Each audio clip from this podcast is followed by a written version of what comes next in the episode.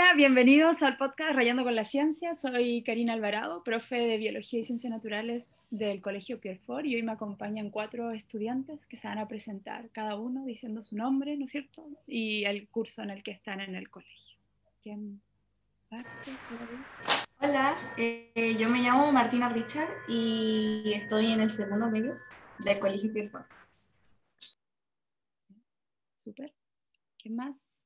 Eh, Mi nombre es Daniela Sangüesa, soy parte del segundo medio del Colegio Pierfort. Gracias. ¿Qué más? Eh, hola, mi nombre es Belén Contreras y también soy parte del segundo medio del Pierfort. Y por último. Hola, soy Vicente Gómez y por último también soy parte del segundo medio del Colegio Pierfort. Muchas gracias por participar en este capítulo del podcast. Eh, hoy el tema o el eje central de este tema va a ser eh, la bioética y nos vamos a centrar sobre todo en la muerte asistida o muerte digna también, como en algunos casos se llama, eutanasia, dependiendo también de cómo lo vayamos eh, revisando. En este sentido, lo primero es saber sus opiniones, el la opinión personal que tiene cada uno sobre este aspecto. ¿Quién quiere empezar diciendo cuál sería su opinión sobre la eutanasia o la muerte asistida o digna? ¿Quién quiere partir? ¿Quién, quién? Ya, yo.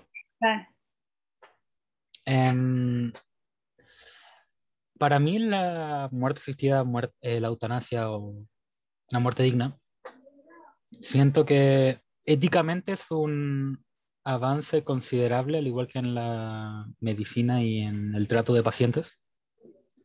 Siento que llega un momento en el que algo incurable o duele demasiado o es una carga más que algo que soportar o ya se sabe que la persona no va a lograr pasar algo. Siento que es un acto muy humano darle la posibilidad de elegir si quiere hacer, si quiere hacer su ida de este mundo, por así decirlo, más, más fácil, más amena, menos dolorosa de lo que puede ser. Fuera de todo el, fuera de todo el debate moral ético que se tiene sobre la muerte asistida, sobre si es ético el hecho de dar la, la posibilidad a alguien de acabar con su vida. Siento que es algo importante y que actualmente nos podría ayudar mucho a avanzar como sociedad. Bien. O sea, claro, es como una parte ética o está más allá de la ética y tú sientes que es como un derecho casi el poder decidir. ¿En es, que al final, es que al final al final si lo piensas bien es la vida de la persona y cómo quiere vivir. Y si a ti ya te dicen, si a ti ya te llegan y te dicen la noticia de que lamentablemente no vas a pasar por esta enfermedad o por este padecimiento o por algo que te pasó, es, se, ve, se, se denota más digno, como más humano el hecho de dejarle no sufrir por ello. Por lo menos para mí. Dani, ¿tú ibas a dar tu opinión al respecto? La verdad yo creo que el proyecto de la muerte digna es un tema muy controversial por el tema de la ética y la moral. Ahora, aún así, creo que cada uno tiene una opinión con respecto también muchas veces a nuestras creencias. Pero parte de nuestra responsabilidad como eh, adolescentes es creer en nuestra libertad. Y la verdad es que he formado mi opinión con respecto a eso, y es que a pesar de que sea un tema muy delicado, cada persona debería tener el derecho de decidir cómo quiere morir, en realidad. Si está en una etapa terminal y de verdad está sufriendo, quizás incluso no tenga el dinero para seguir con los tratamientos a pesar de que quiera, es una alternativa que la verdad hay que considerar, sobre todo si la persona lo encuentra apropiado y decide hacerlo y también es una opinión que debería respetarse. Eso encuentro yo. Ya, súper. Pero, y pensemos, porque hay leyes en la mayoría de los países que están destinados a lo de la, que tienen la autorización de la muerte asistida y todo, que son mayores de 18 años, por ejemplo. No está considerado, hay muy pocos que aceptan sobre los 18 o desde los 12 la muerte asistida. Pero sabemos que, por ejemplo, hay enfermedades como que los niños también la tienen y la padecen. ¿Y ahí cambiaría la postura o seguiría siendo la misma? ¿Solo por ser niño? Mm, e, e, eso es más difícil aún, porque creo que igual uno siendo adolescente se está formando como persona. por lo que normalmente nuestras decisiones tienden a no ser las mejores. Pero también encuentro que un niño que ha pasado por tantas cosas debería, eh, es autoconsciente de sí mismo y se da cuenta de las cosas.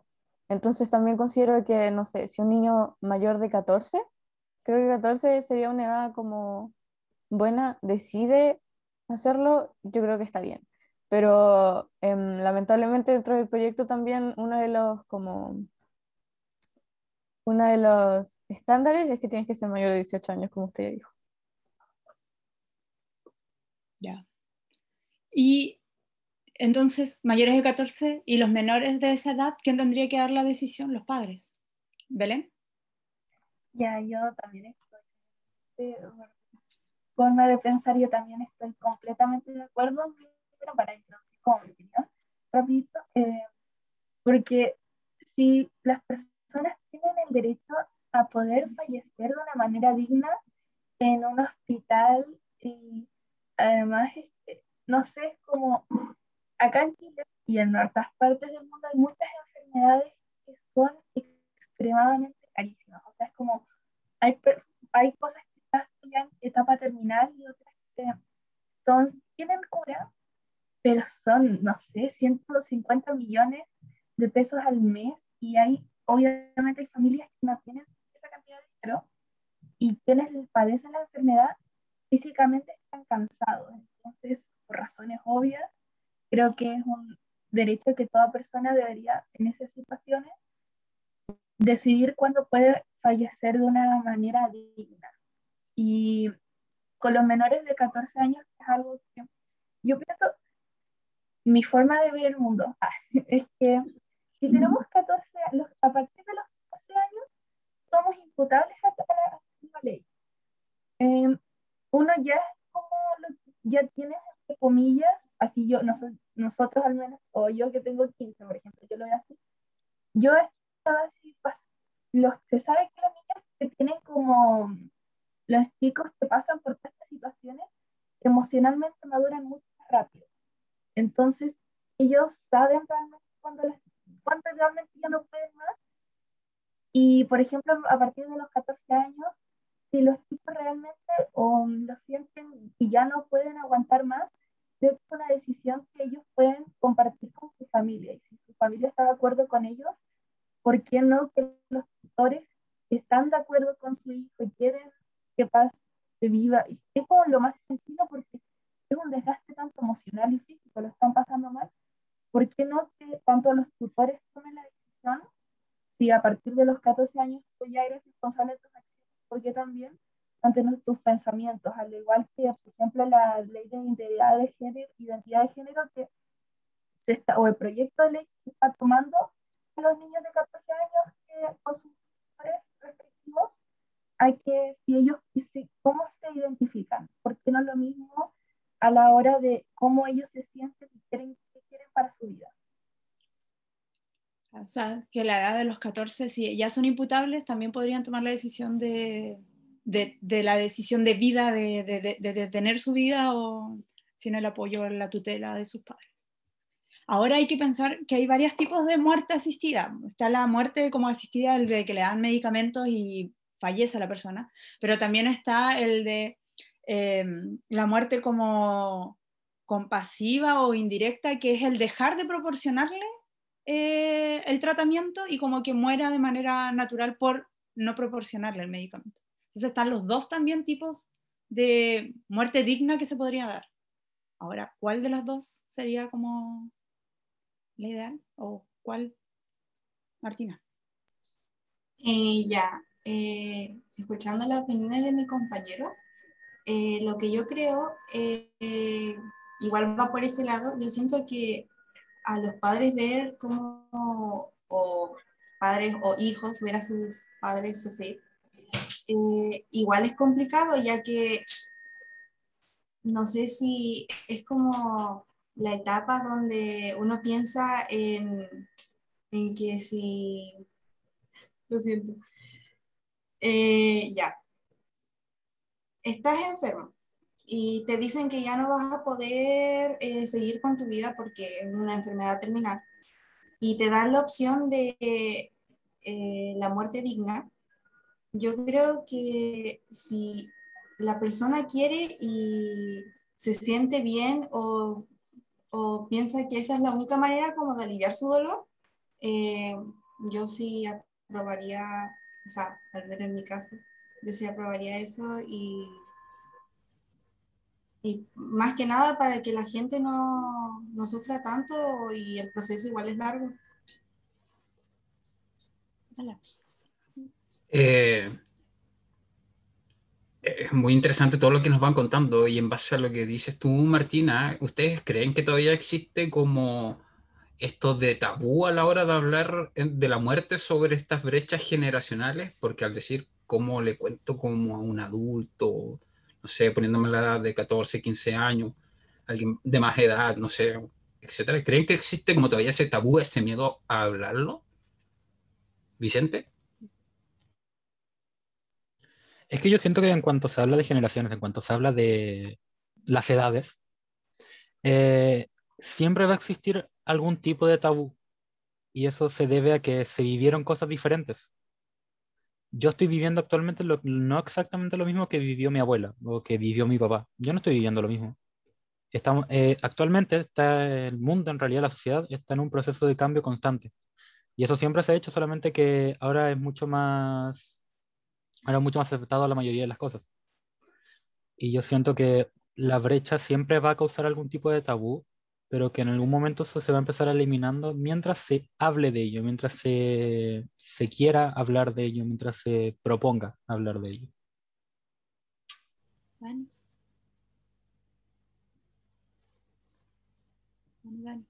eh, yo también considero que, como dice mi compañero, nuestra generación está actualmente es mucho más autoconsciente, como dije anteriormente. Se da más cuenta de las cosas y también le toma más peso a las cargas em, emocionales.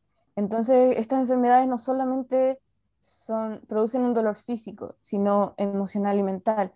Por lo que también con respecto a lo anterior, sí existe un tabú sí existe un tabú, ya que las, generaciones anteriores a esta no, no se concientizaba sobre eso.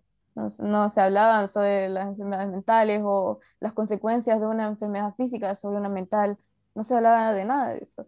Pero ahora mismo nosotros sí estamos tomando conciencia de eso.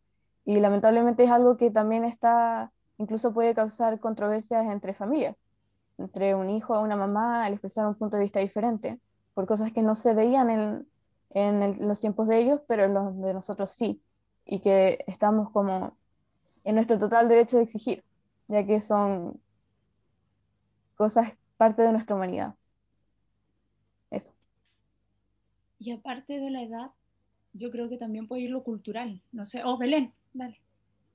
Bueno, eso quería, este, yo creo que además de la edad, porque puede ser, pero por ejemplo, ya, creo que también es una forma en cómo tú ves al mundo, cómo piensas. Es decir, no del punto político, sino como, como se sabe que hay un punto de vista, se supone que tú ves el mundo de una forma más liberal y otra más conservadora. No digo que seas de izquierda o de derecha, pero es como se le dice a los tipos de pensamiento. Así. Entonces hay personas que, por ejemplo, pueden tener 50 años más que tú, pero van a opinar exactamente igual que tú. Alguien de tu misma edad puesto completamente en contra. Y creo que también es como la forma en que tú piensas, la forma en que es el mundo. Ah, claro. Sí. Pero culturalmente, o sea, está, claro eso de, la brecha de edad y que es en algunos otros temas también se ve que hay gente que es muy conservadora y tiene la edad de ustedes o, o, menos o más, a diferencia del uno de 60 y el de 60 de repente tiene la mente mucho más abierta que el de 20 pero si lo vemos culturalmente, la muerte también se ve de manera distinta dependiendo del lugar. Por ejemplo, en Latinoamérica, el único país que tiene eh, la muerte digna como tal es Colombia, y ningún otro país más. Los otros solo tienen algunos tipos como de algo asistido, pero no es legal. En cambio, en Europa está, hay muchos más. España fue el último el que dio la opción de, y ya liberó lo de la eutanasia. Pero mm, si hiciéramos este mismo podcast ahora, pero con, eh, otros estudiantes de la misma edad de ustedes de España, Alemania y de otro lugar de Europa. Y con gente de acá. ¿Creen que sería distinta la, opinión y el punto de vista? Eh, Vicente o Martina. Ya, Vicente. Dale. Ah, bueno, yo, había, yo, había, yo le había dicho a Martina. Em, sincer, sinceramente, eh, fuera del hecho de que eh, nosotros vivimos en, América como tal, Latinoamérica, que es que casi siempre está menos desarrollado que los países europeos. Eh, siento que el desarrollo de los países de Europa fue mucho más adelantado lo que nosotros pudimos desarrollarnos, porque en realidad Europa se empezó a desarrollar de esta manera de pensar, de esta manera de la filosofía, de, de tecnologías. Todo eso se empezó antes acá, porque nosotros acá vivían pueblos, pueblos que rendían a la tierra, cosas así, a dioses, y entonces el, el ámbito tecnológico en ámbitos de la filosofía no se vio tan así. Entonces yo siento que, yo creo que si se habla de esto mismo, pero en forma de Europa, en Europa estoy hablando, eh, va a haber un cambio, va a haber un cambio. No sé si de lo que pensamos o de lo que se piensa, pero sí va a haber un cambio en cómo se trata. Martina, ¿ibas a decir algo igual al respecto? Igual yo creo más que eso de como pensarlo o hablarlo, el tema, eh, ya que es delicado, eh, yo siento que es más una parte de asumirlo ya que si la persona no quiere asumirlo, eh, por algo está como ese conflicto que hay porque no todos piensan igual.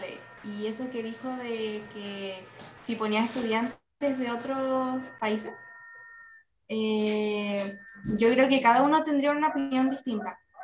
Pero como la que más, porque yo sí he visto sobre esto, eh, la que más va como eh, rondando, de la que más se habla, es de que están de acuerdo de que la persona decida por sí misma.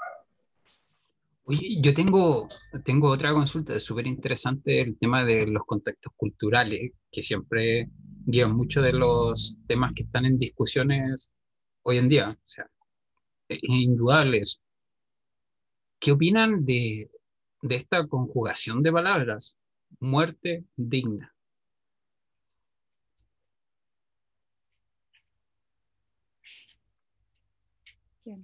Es como la dignidad, es como lo que cada persona tiene y la muerte es algo que va a pasar en cualquier momento. Así que yo creo que van bien. ¿Qué más? ¿Puedo opinar de la... Eh, ah, perdóname. ya, ya. Eh, no sé, yo creo que es una palabra correcta, bonita, en el sentido de que eh, las personas, eh, mi mamá, eh, siendo honestas en esas situaciones, tarde o temprano vas a fallecer sufriendo. En esas personas pues, fallecen sufriendo en sus casas, siendo una carga. En vez de esta manera van a estar en un hospital tranquilos, como porque se supone que es también está a través de la eutanasia y la otra, tranquilos con, eh, frente a un doctor de una forma relativamente segura. Y ahí está el ejemplo de, al tiro les digo el nombre, que está, que yo lo he escuchado, que es Cecilia Heider, que está luchando, que también es muy conocida por luchar por los derechos humanos, y está, tiene, padece un montón de enfermedades que son incurables, y ella todas las energías que las está gastando en que se apruebe este proyecto. Y ella quiere, no quiere fallecer en su casa. Ella quiere fallecer tranquilamente en un hospital junto a que asistentes de la salud la puedan atender y está luchando no tan solo por ella, sino por todas las personas y creo que eso es digno porque no eres un, esas personas se sienten como una carga, no como se siente como una carga, entonces así pueden fallecer de una manera en que ellos se sienten dignos y como quieren de recordar su imagen. Muy parecido a lo que puede ser esto de la muerte digna cuando hablan de que una persona de edad por ejemplo, fallece durmiendo o haciendo la siesta. Entonces ahí dicen que murió como, como bien o como una linda muerte, de repente lo mencionan, porque es como sin dolor o sin sufrimiento, porque la mayoría de las veces ahí es donde pasan como, entre comillas y coloquialmente, como de largo. Entonces ahí igual se habla de esto del, de la parte como digna, claramente lo que han dicho. Ahora sí, Dani, lo último. Sí, antes, como para ir terminando, igual me gustaría dar una información, que es que, por ejemplo, en abril, la Cámara de Diputados aprobó el proyecto que consagra el derecho a optar voluntariamente eh, a la eutanasia o al, a la acción indirecta, que es el no recibir como el tratamiento o ayuda de, de revivir. Ah, em, aparte de eso, hay como algunas medidas que tienen que estar sí o sí, estándares que, a los que tienes que fijarte para poder apelar, por así decirlo, al proyecto. Que es que, no sé, pues, por ejemplo, mm, tienes que... Ay, tener médicos y testigos, ya había... Sí, em, aquí está. Eh, una residencia mínima para los extranjeros de 12 meses para optar. Eh, también que sean solo pacientes mayores de edad, manifestar voluntad de primera anticipada y em, añade también obligatoriamente como un escrito del doctor que lo atiende, como dándole permiso, por así decirlo, y dándole su apoyo para recibirla. Entonces tampoco es algo que esté solamente por ti, sino también por tu doctor. Eso. Sí, ese es el de tener, yo he leído que hay opciones, de, bueno, depende de cada país, a tomar esas, esas como requisitos y el tener testigos como externos y dos o tres médicos también externos que evalúen la, el que, haya, que el que verdad sea una enfermedad eh, que no sea incurable, de que estás en proceso de sufrimiento y con esa decisión claramente tomar eh, y aceptar la decisión del paciente. Ahora, si pensáramos en esto de la muerte digna, ¿cómo qué se quedan? ¿Cuál sería su reflexión final sobre el tema y lo que hemos conversado? No sé si eh, quiere partir, Vicente. Eh, yo sinceramente creo que fuera del hecho de que si eres un niño, adolescente o adulto, siento que la dignidad es un derecho humano, es un derecho que todo humano debería tener. Y uno podría tener la capacidad, la responsabilidad y de querer, de querer irse con esa misma dignidad. Porque hay mucha gente que dice, ya, pero tú puedes quedarte luchando hasta el final, puede ocurrir algo, puede cambiar algo, pero ¿a costa de qué? A costa de sufrimiento, de mucho sufrimiento, de decaimiento, tanto físico como moral, como psicológico. Y no creo que una cosa así la tenga que vivir una persona si es que es, hay muy, muy poca posibilidad o casi nula o nula de que se salve de la enfermedad o del padecimiento.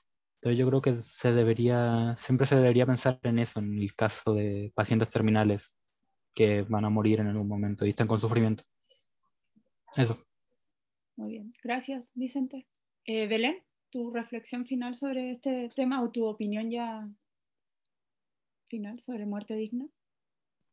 Eh, que ojalá se lo pruebe, que de verdad creo que todos tenemos tanto derecho a saber elegir cuando queremos fallecer. Creo que las personas que pasan por estas situaciones tienen una capacidad mental para las situaciones mucho más como superior al, por yo, por ejemplo, ya, cualquiera que está aquí, porque ellos han pasado por mucho, y al igual que en los hospitales ya se sabe que cuando las personas sufren mucho, utilizan morfina y eso acelera el proceso, el proceso del fallecimiento de la persona, entonces creo que igual debería, debería aprobarse, en resumen debería aprobarse, creo que no, no habría por qué las personas tienen derecho a elegir cuando ya sienten que no pueden más y quieren este, descansar.